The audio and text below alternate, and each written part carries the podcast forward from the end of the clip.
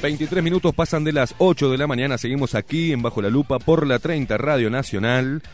Muchísimas gracias a todos los que están ahí prendidos a la transmisión en vivo de Facebook, también a todos los que nos están enviando mensajes a través del WhatsApp de Bajo la Lupa 099-471-356. Un montón de mensajes que obviamente después, si puedo leer alguno, me echar alguno, ya tenemos al primer entrevistado de la mañana, un un grande para mí, ¿no? Un grande, un grande y, un amigo este, muy humilde dentro de todo lo que sabe, por eso es un placer para mí presentar en Bajo la Lupa al señor y al doctor Guillermo Sicardi. ¿Cómo le va? ¿Qué tal, Esteban? Muchísimas gracias. Muchas gracias por venir, ¿eh? Por favor, encantado. Eh, vamos a colocarle más, más, más directo porque este es unide, unidirección. Exactamente. Muy bien. Bueno, Guillermo, ¿por dónde arrancar, no? ¿Por dónde arrancar? Eh, yo apelo a tu visión porque tenemos un discurso, un discurso implantado, ¿no? Desde la educación y la cultura, que los empresarios son una mugre, ¿está? Eh, desde el martirologio discursivo se habla de que, bueno, el, el capitalismo es una porquería, que los empresarios son un asco y que las víctimas de todo este capitalismo y empresariado son los pobres obreros, ¿no? Desde el sindicalismo también, una lucha constante, esa guerra de clases sociales. ¿Cómo estamos hoy y cuán eh, vamos a abordar ese ese discurso implantado desde otra óptica? ¿Qué significa el capitalismo? ¿Qué significa las empresas para un país? Eh, ¿Qué significa el, emprendedurismo en un país tan pequeño como Uruguay? Mirá, Esteban, creo que ese es el tema clave de revertir esa visión tan negativa de los empresarios. De hecho, la actividad empresarial, el comerciante, es la actividad más sana y más pura, porque el comerciante no puede imponer su voluntad frente a otros. Mm. El comerciante intercambia valor por valor y no valor por necesidad. Entonces, además, donde entra el comercio no entra la guerra, porque justamente vos, por más que odies a tu vecino, tenés que venderle, entonces no podés llegar a límites de ese extremo y siempre tiene que haber ese intercambio. Además, otro factor, el comerciante cuando triunfa, cuando tiene éxito y gana dinero, no es porque lo hace en forma oculta, a gracias a prebendas, acomodos, lo hace porque logra satisfacer las necesidades de los consumidores y de los ciudadanos, quienes nosotros voluntariamente decidimos premiar comprando ese producto o ese servicio. Por lo tanto, cuando un empresario gana dinero es gracias a que está permanentemente innovando y ofreciendo productos de mejor calidad. Y eso lleva de la mano a entender el rol fundamental del emprendedurismo. Eh, las sociedades, los países prosperan gracias a que hay individuos que tienen cualidades diferentes al resto de los mortales. ¿ah? Eh, no puede ser odiado una persona que para llegar a ese lugar tuvo que aplicar un montón de virtudes y talentos, porque para tener hay que hacer y para hacer hay que ser. Parece un juego de palabras, pero no, lo es. El que tiene más es porque hace más. No solamente el que tiene más dinero, el que tiene más salud, ¿qué hace más? Hace más deporte, come más sano, descansa mejor. ¿Y por qué hace eso? Porque es más, es más responsable, es más planificador, es más entusiasta. Entonces, justamente, la, eh, la, manera que un empresario logra su posición es haciendo más cosas. Invierten más, planifican más, arriesgan más, y eso lo hacen sirviendo a la comunidad. El comerciante, el empresario y el emprendedor es un servidor público es un benefactor de la sociedad. Ahora vamos a profundizar en este concepto. Es un benefactor. Y vale la pena que uno haga un análisis. Bill Gates, uno de los tipos más millonarios del mundo. Pero en la relación que yo tengo con Bill Gates cuando le compro su programa Windows o Word, ¿quién gana? ¿Gana más él o gano más yo? Porque fíjate, yo soy de la época que escribías en máquina de escribir manual. ¿eh? Yo soy abogado, además, hace años que no ejerzo, pero soy abogado. Y hacer un escrito te llevaba horas. Te equivocabas, tenías que volver todo para atrás. Gracias al señor Bill Gates, yo puedo hacer las cosas mucho más rápido, en una forma mucho más barata. ¿Cuántas horas al día ahorro gracias a, eso, a ese desarrollo? Entonces, lo que gana Bill Gates en mi relación es mínimo con mi beneficio. Estos emprendedores son benefactores de la sociedad. Lo mismo el que inventa un iPhone, el auto eléctrico, etc. Sin embargo, la gente los ve como enemigos. ¿Por qué? Porque lamentablemente está lo que explota, y sobre todo la izquierda, es el sentimiento de la envidia. Mm. La envidia, la, la, mala envidia, no la sana envidia. Explotan la envidia, la frustración, y además no explotan ese, ese sentimiento que es bastante humano de quitar, querer quitarnos la responsabilidad de encima de nuestros actos. Hace años, Juan Carlos Dollenart, de Interconsult, eh, había hecho un estudio sobre ciertas creencias de los uruguayos. Es muy interesante. Le pregunta, entre otras cosas, eh, si algo sale mal, eh, ¿qué pasó? ¿Por qué falló? ¿Por qué a usted algo le fue mal? 75% de las personas ponían el problema afuera. Exacto. ¿Por qué te fue mal en el escrito de historia? No, el profesor es malo, puso una pregunta muy difícil, no me quiere. ¿Por qué te va mal en tu vida laboral? No, mi jefe, esto, lo otro. 75%, solo un 20, había un 5 que no respondían, solo un 20 asumían que les había ido mal por tus propias decisiones, ¿verdad? Entonces, justamente, ¿qué es lo que hace la izquierda? Explota eso, le dice al trabajador, vos sos una víctima. Exacto. Sos una víctima de la sociedad, sos una víctima del explotador, sos una víctima de tu patrón. Tú no sos culpable de tus decisiones.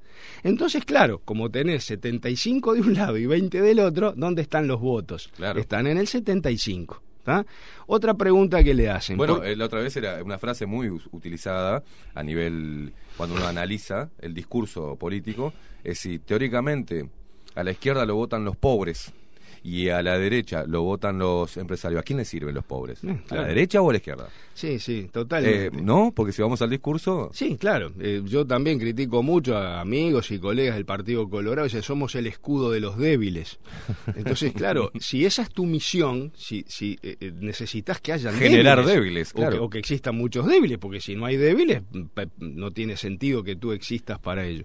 si, vamos, si analizamos más, más no tan puntual los discursos este, políticos, de las diferentes este, corrientes, al sistema político en realidad le sirve la debilidad del pueblo para salir como el gran salvador a, sus, problemas, ¿no? Sí, eso depende de los principios filosóficos que vos entiendas. Mm. Es decir, eh, eh, Herbert Spencer, que es un pensador y un filósofo irlandés de 1600 y pico, decía, la gran meta de la educación, decía, es formar seres aptos para valerse por sí mismos y no tener que depender de los demás. Ahora, si vos te pones en ese estado paternalista, en el mal sentido de la palabra paternalista y padre, porque claro, el sentimiento paternal, ¿qué te hace? A la protección y a la sobreprotección del hijo. Decía mi abuela, los buenos padres son malos padres, mm. buenos en el sentido de buenista, de blandos. Entonces, eh, cuando el gobernante se pone a decir, vamos a cuidar a la gente y vamos a, a darle... No, lo que tú tenés que hacer es crear las condiciones para que las personas puedan valerse por sí mismas. Y, Aquello de enseñarle a pescar antes de darle pescado. Justamente, entonces, y, ayudar a las personas a desarrollar sus talentos, a encontrar, mejor dicho, sus talentos y a desarrollar las virtudes de la práctica, de la disciplina, etcétera, etcétera. Entonces, no lo hacen así. Por eso, cuando alguien llega a algo, a obtener un logro, un logro económico, la gente lo cuestiona. ¿Por qué? Porque otra, otra de las preguntas de Doyenard era, ¿por qué usted cree que hay gente rica mm. en Uruguay? Entonces había opciones. 75%, 80% respondían que habían ricos porque heredaron, mm. se aprovecharon de alguien o tuvieron suerte. Solo un 20 creían que el rico era por mérito propio. Por eso tiene tanto arraigo eh, eh, la, base filosófica de que pague más el que tiene más. Porque claro, si el que tiene más tú crees que lo tiene porque robó y estafó, bueno, parece un acto justo de quitarle. Ahora, ¿cómo le vas a quitar tú al tipo que se levantó a las 5 de la mañana mientras vos te levantaste a las 9? ¿Cómo le vas a quitar al tipo que agachó el lomo cuando vos a la primer caída te caíste y el otro cayó y se levantó 20 veces? ¿Por qué le vas a quitar al que estudió más nota o calificación, no sé, en un examen, al que mm. estudió más con el que estudió menos? Eso es el concepto de justicia que tiene esta gente, no, eso es una enorme injusticia. Lo que hay que hacer... La cuestionada meritocracia por, por la izquierda, ¿no? Obviamente, claro, la meritocracia, ¿no? El acceder por méritos. Y hay que entender que esto no es teoría, esto es la práctica que sucede en el mundo hoy. Mm. Por eso, cuando los uruguayos tienen que emigrar, ¿a dónde van? ¿A dónde emigrar? Van todos a Cuba. Sí, claro, hacen ¿Eh? fila para entrar. Eh, el, el uruguayo emigra a Estados Unidos, se va a Canadá, Australia, idealmente, Zelanda. Nueva Zelanda, quieren, quieren ir a esos países, porque lo mismo que hoy queremos ir a esos países es los mismos motivos por los cuales nuestros abuelos y bisabuelos vinieron a estas tierras. Exacto. Vinieron acá no a hacerse la América en el sentido de robar, como sí robaron ¿no? Eh, eh, los españoles, eh, justamente basados en la monarquía, en las Ujú. prebendas, vinieron a, a- a poner la aspiradora. Pero mis bisabuelos y abuelos no vinieron a hacerse vinieron a hacer la América. Exacto. Y cuando vinieron a hacerla, ¿qué vinieron a hacer? No vinieron a pedir un empleo público, no vinieron a pedir un subsidio del MIDES, vinieron a invertir, vinieron a trabajar. ¿Y por qué entendían que valía la pena hacer el esfuerzo acá? Porque el fruto de su esfuerzo quedaba en el bolsillo de nuestros abuelos y bisabuelos. Y esa era la manera de prosperar. Y no solo prosperaba el que invertía, prosperaba todo a su alrededor. Bueno, ese es el gran concepto que tenemos que entender. Creo que nuestro presidente de la calle lo entiende. El otro día en estos reportajes que le hicieron en Argentina lo explicó muy claramente. Los que van a tirar del carro son esas personas que por distintas circunstancias tienen cualidades distintas. A ver, hay que entenderlo esto. Hay personas que tienen habilidad para el fútbol, otros para el básquet, otros para el arte, pero la actividad empresarial, que es lo que genera empleo, lo que genera riqueza, lo que genera innovación, no tienen esa cualidad todo el mundo. Y menos en un país como Uruguay, donde estas cosas no se enseñan, no se predican, no se fomentan. ¿Tá? En cambio, en otros lados sí. Los líderes empresariales en Estados Unidos, en Europa, etcétera, son tipos admirados por la sociedad, porque entienden el valor. Se llenan esas, esas, esos eventos donde hablan del emprendedurismo, ¿no? Se llenan, se se abarrotan. llenan y la gente quiere emprender. Mirá, también recuerdo otras encuestas de Doyenar y acá mismo. Jóvenes menores de 30 años, 63% le preguntaban qué quería hacer. 63% quieren ser empleados públicos en Obvio. Uruguay. Pero ¿cómo no vas a querer ser empleado público? Yo fui empleado público, fui abogado en ANCAP. Era una papa, pero era una papa total poca responsabilidad, un sueldo seguro, buen ingreso, estabilidad. Además, no solamente es esa estabilidad. Anda a pedir un préstamo al banco. Yo también fui gerente de la Se- banca. se en la- de- ¿Cómo? A vos te llega un empleado público y le das el préstamo prácticamente con los ojos cerrados. Sí, o sí, sea, sí. mil beneficios. Entonces, este, y luego ves al emprendedor que arriesgó al comerciante, al verdulero, al sanitario, al electricista que la está peleando. Y si a vos tenés la opción de ir para un camino y otro, la gente quiere. Esa misma pregunta, cuando la haces en Estados Unidos, es exactamente al revés. Claro. El 65% tienen la ilusión de emprender. Luego Porque la vida... está en, en el ADN el emprendedurismo en diferentes partes del mundo, eh, que se fomenta desde la educación, Obvio. donde hay diferentes visiones de éxito, ¿no? De Exacto. éxito, y donde se le muestra, ya, por ejemplo, los eh, uno parte desde, desde cuando nace el estadounidense. Vemos que el bebé está en un cuarto aparte, ¿tá?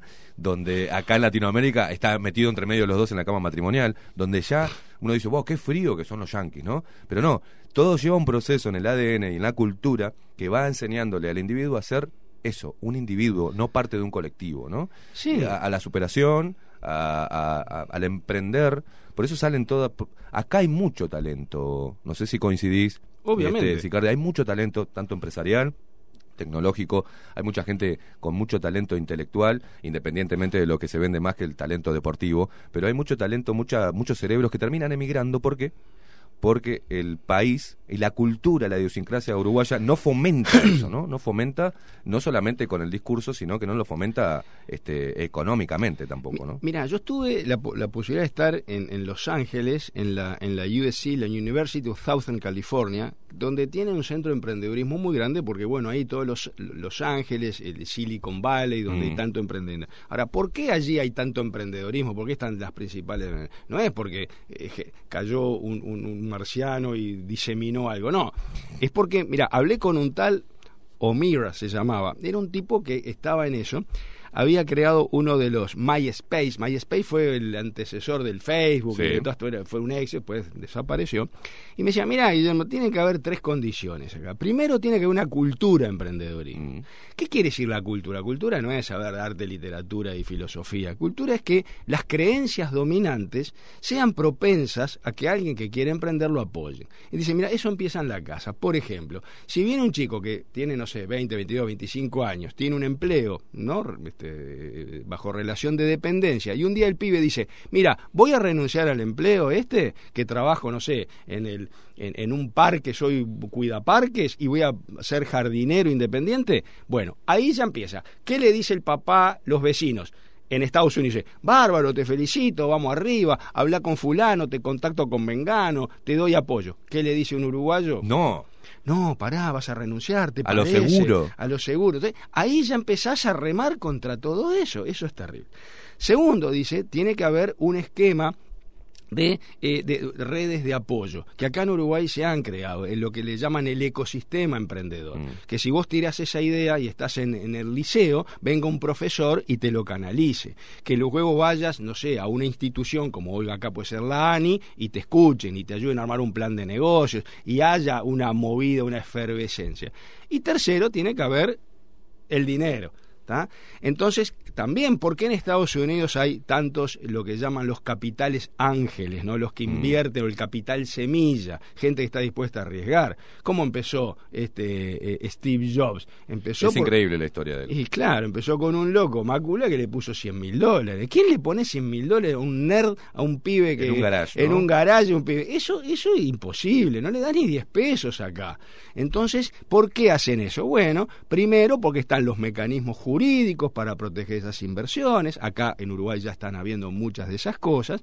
Pero también hay mecanismos que estimulan que las empresas, parte de sus impuestos, en vez de dárselos al tío Sam, al Estado, le permiten decir, bueno, Tú pagá el impuesto, pero no me lo des a mi Estado. Anda directo y financia, apoyá. Acá existe una ley de mecenazgo que- con lo que se financia, por ejemplo, muchos colegios como Impulso, el Jubilar, etcétera, pero creo que eso eh, tiene que haberlo mucho más. Y luego lo que hay que llegar es a lo que uno llama, a veces se dice, el capitalismo popular o el capitalismo masivo. En Estados Unidos la gente tiene, un pibe tiene ahorró, el- ¿no? Cortando el pasto a los vecinos, tiene 50 dólares y va y compra acciones. Increíble. Entonces, Compra em- acciones con la mesada, digamos. con la mesada, con los pesitos que agarró eh, repartiendo el diario. Entonces, que, que no es solo por el afán del ganar dinero y que la- el comprar la acción te obliga a entender cómo funciona una empresa, los costos, los beneficios, los riesgos, las oportunidades, y eso lo empezás a mamar desde joven. Acá en Uruguay ni hay un mercado accionario. No, no, no. Acá lo que la gente compra son bonos del tesoro, que es prestarle plata al Estado para que siga gastando en ANCAP, en el MID, en el fondo. Bueno, creo que eso tiene que cambiar Bueno, de, radicalmente. de- de hecho, eh, en, la- en el- la línea, en el proyecto único de- del Frente Amplio, que nadie lee, ¿no? Ni siquiera sus propios votantes, decía en uno de los puntos, reforzar el Fondes, ¿no? Reforzar y generar por, a través del Fondes y darle con el Fondes. Entonces, eh, Guillermo, e- esta- estas charlas eh, son enriquecedoras, ¿no? Y hay que seguir dando estas charlas, pero ¿cuán lejos estamos? ¿Cuán lejos? Porque mm, vos nombrabas recién a, a presidente Luis Lacalle Pou, con un discurso, sí, este, a través eh, del cual refuerza o insta a deja su, su, su postura que hay que fomentar el emprendedurismo y recalca que son los que mantienen el motor encendido. Bueno, Arbeleche diciendo hay que mantener el motor encendido. Por otro lado, Arbeleche hablando de, de Keynes y por otro lado, este, fijando precios, ¿no? Una cosa totalmente antiliberal. Mm. Eh, ¿Cuán lejos estamos de que, vamos a poner que ayer dijo Luis Lacalle Pou en, para los medios, ayer o antes de ayer, que era eh, un, liberal, un liberal, un liberal raro, ¿no? Pero un liberal, Liberal la uruguaya, un digamos. liberal uruguayo. Eh, ¿Cuán lejos estamos de, eso? De alcanzar al menos un poquito de esa cultura del emprendedurismo acá en Uruguay. Mira, eh, yo creo, escribí en búsqueda hace poco, yo escribo todas las semanas en búsqueda, en la columna de la sección de empresas y negocios, y escribí hace relativamente una columna que es que, que el uruguayo es adicto al estatismo. Somos adictos. Al Estado y al estatismo. Pensamos que no es como, como, el adicto cree que es imposible poder vivir sin el tabaco, el que fuma, sin el mm. alcohol o sin la cocaína. El uruguayo cree que es imposible vivir sin el Estado. Y vos a un adicto no lo desenchufás de la noche a la mañana. Cualquier tratamiento de adicción tenés que ir reduciendo su dosis de adicción y, y empezar a mostrarle que hay otro camino. Bueno, de hecho hay un libro de Hernando de Soto, el peruano, se llama El otro sendero, mm. por Sendero Luminoso, que era el movimiento maoísta, y que hay otro camino. El uruguayo parece que se olvidó de que este país prosperó antes de que venga Valle y Ordóñez. Eh, y, justamente la gente venía, ¿eh? lo mismo que Argentina. Argentina fue potencia mundial bajo la constitución de Alberdi, este, que era una constitución liberal. Bueno, entonces hoy nos perdemos de ese camino y hay que volvérselo a recordar. Entonces, claro que yo quiero que hoy, no sé, ANCAP la cierren pero no, no estamos preparados. El adicto uruguayo no está preparado para eso. Tiene miedo, tiene temores, tiene dudas. Por eso creo que no alcanza con llegar al poder formal de asumir los cargos de presidencias, ministros, parlamentarios, sino hay un cambio cultural, sino hay un cambio en las creencias dominantes.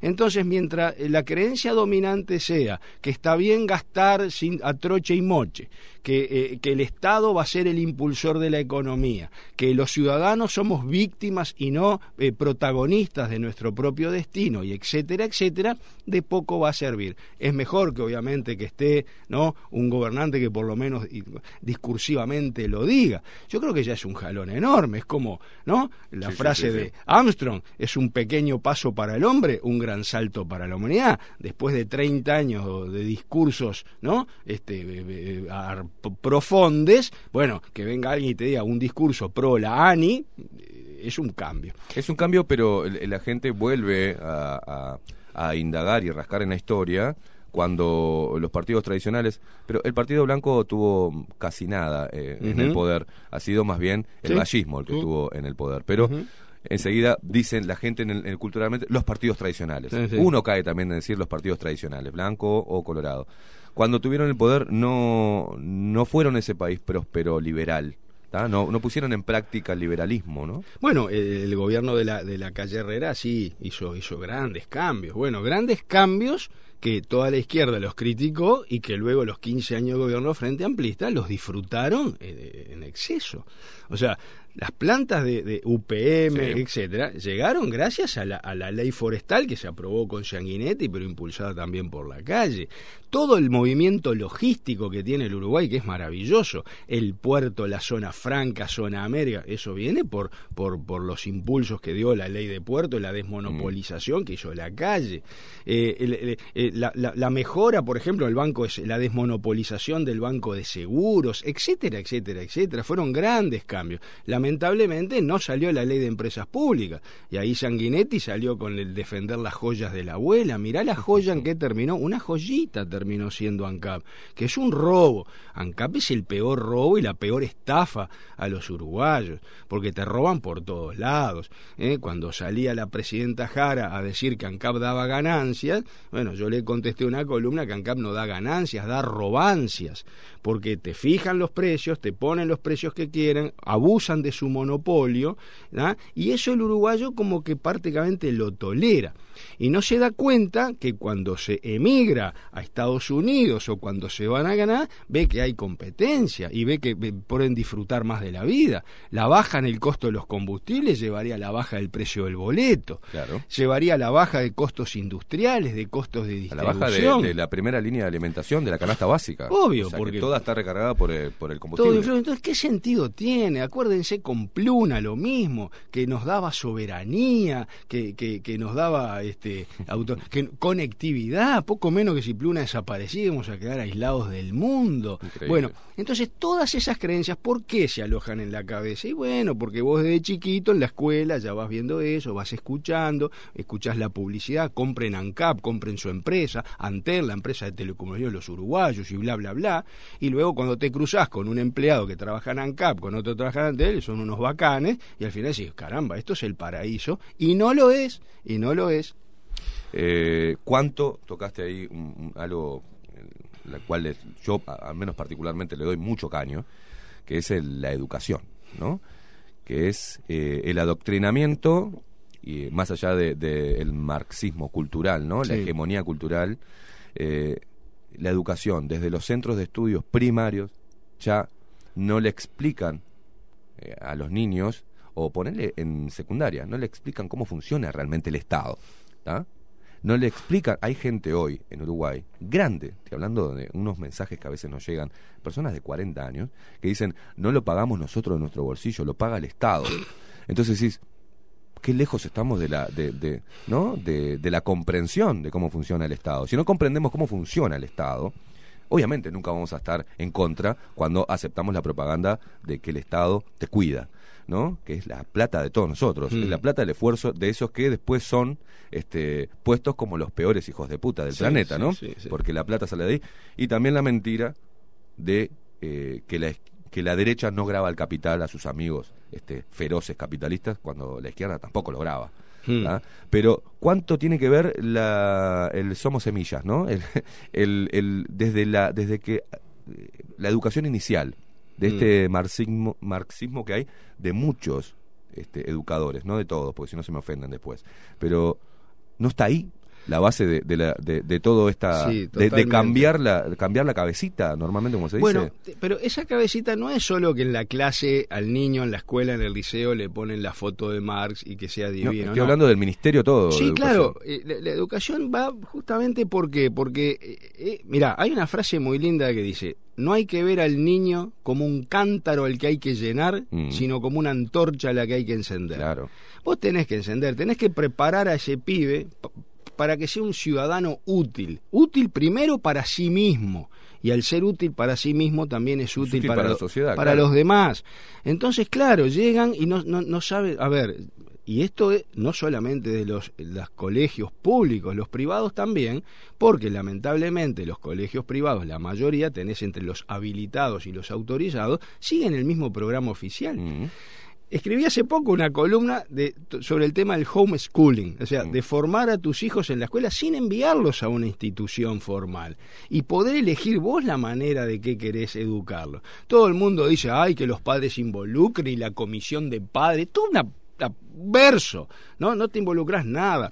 Los liceos públicos y privados son más un depósito para dejar al pibe mientras vos te puedes ir a trabajar y, y saber que más o menos está cuidado, Mm. que, que, que realmente un ámbito de formación. Andá a hacerle una encuesta a los chicos a los 18 años cuando salen del liceo, y te hablo de todos ellos, a quién el sistema educativo le ayudó a encontrar su vocación, su talento, su pasión. A ver si esos pibes son útiles. A ver, pues, ¿saben calcular, por ejemplo, qué les conviene tomar un interés cuando sale en la tele? ¿Ocho cuotas de tanto o pague contado? ¿Saben tomar una decisión? ¿Saben negociar? ¿Saben comprar y vender? ¿Saben venderse ellos mismos como eh, eh, profesionales o como lo que sea? No saben nada, saben un poco y lo que saben te puedo asegurar que el 90% no lo aprendió en las aulas. Entonces, claro, ¿qué terminás creando? Terminás creando individuos dependientes, que es lo que quieren muchos, pero por supuesto que los marxistas quieren que seas más dependiente de ellos. Y entonces, mira, te voy a poner una anécdota. Mis hijos fueron a un colegio de Carrasco, colegios chetos de Carrasco, sexto año de eh, humanístico, de Mm. derecho. Estaban estudiando, no sé qué materia, cómo se llama, porque le cambian los nombres, tipo educación Sí, sí, sí, cívica. Y le dan una lista con los derechos de los trabajadores.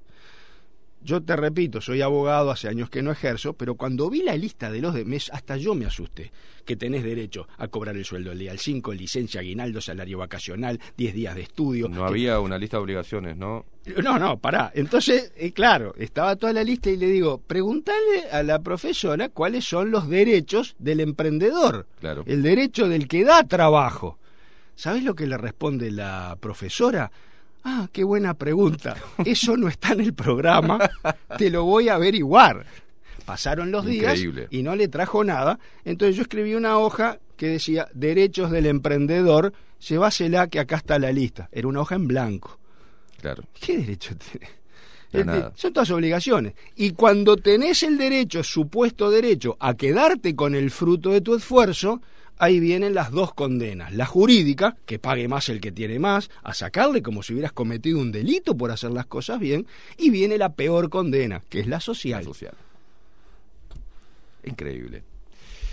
Eh, repito, cómo, cuál, es, vos viéndolo, observando todo esto, eh, ¿cuán lejos estamos? ¿Qué, precisamos? ¿Unos 15 años de gobierno liberal duro?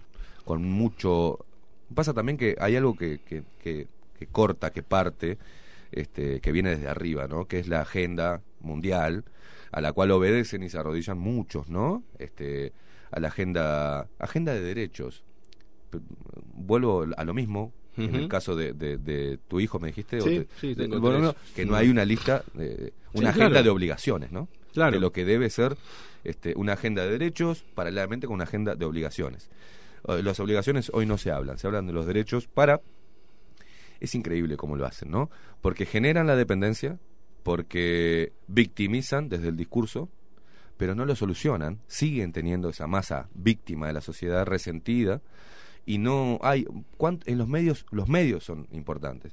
¿Cuántos programas en televisión este, hablan de la importancia de los empresarios dentro de un país, ¿no? De cómo se forjó Uruguay, de, de contar historias de empresarios que arrancaron vendiendo vasitos de aluminio puerta a puerta y terminaron teniendo una metalúrgica, ¿no? Pero cómo, cómo, cómo arrancan, no, no hay esa... Eso es fundamental, Esteban. Mira, eh, las historias son fundamentales contar, porque las historias... A ver, ¿cómo son las historias en las familias? Cuando vos te cuentas que tu abuelo quiso esto y tu padre y el otro. Las historias es la mejor manera de transmitir valores y de transmitir una imagen del pasado, pero también construir una imagen del futuro. Entonces, acá hay dos cosas. Obviamente que el sistema educativo que hace no 15 años, hace 50 años de esta manera, no va a promover esto. Pero yo creo que acá el gran culpable, los grandes culpables son los empresarios y las cámaras empresariales, todas ellas los grandes culpables. Tienen, tienen vergüenza de su propia actividad.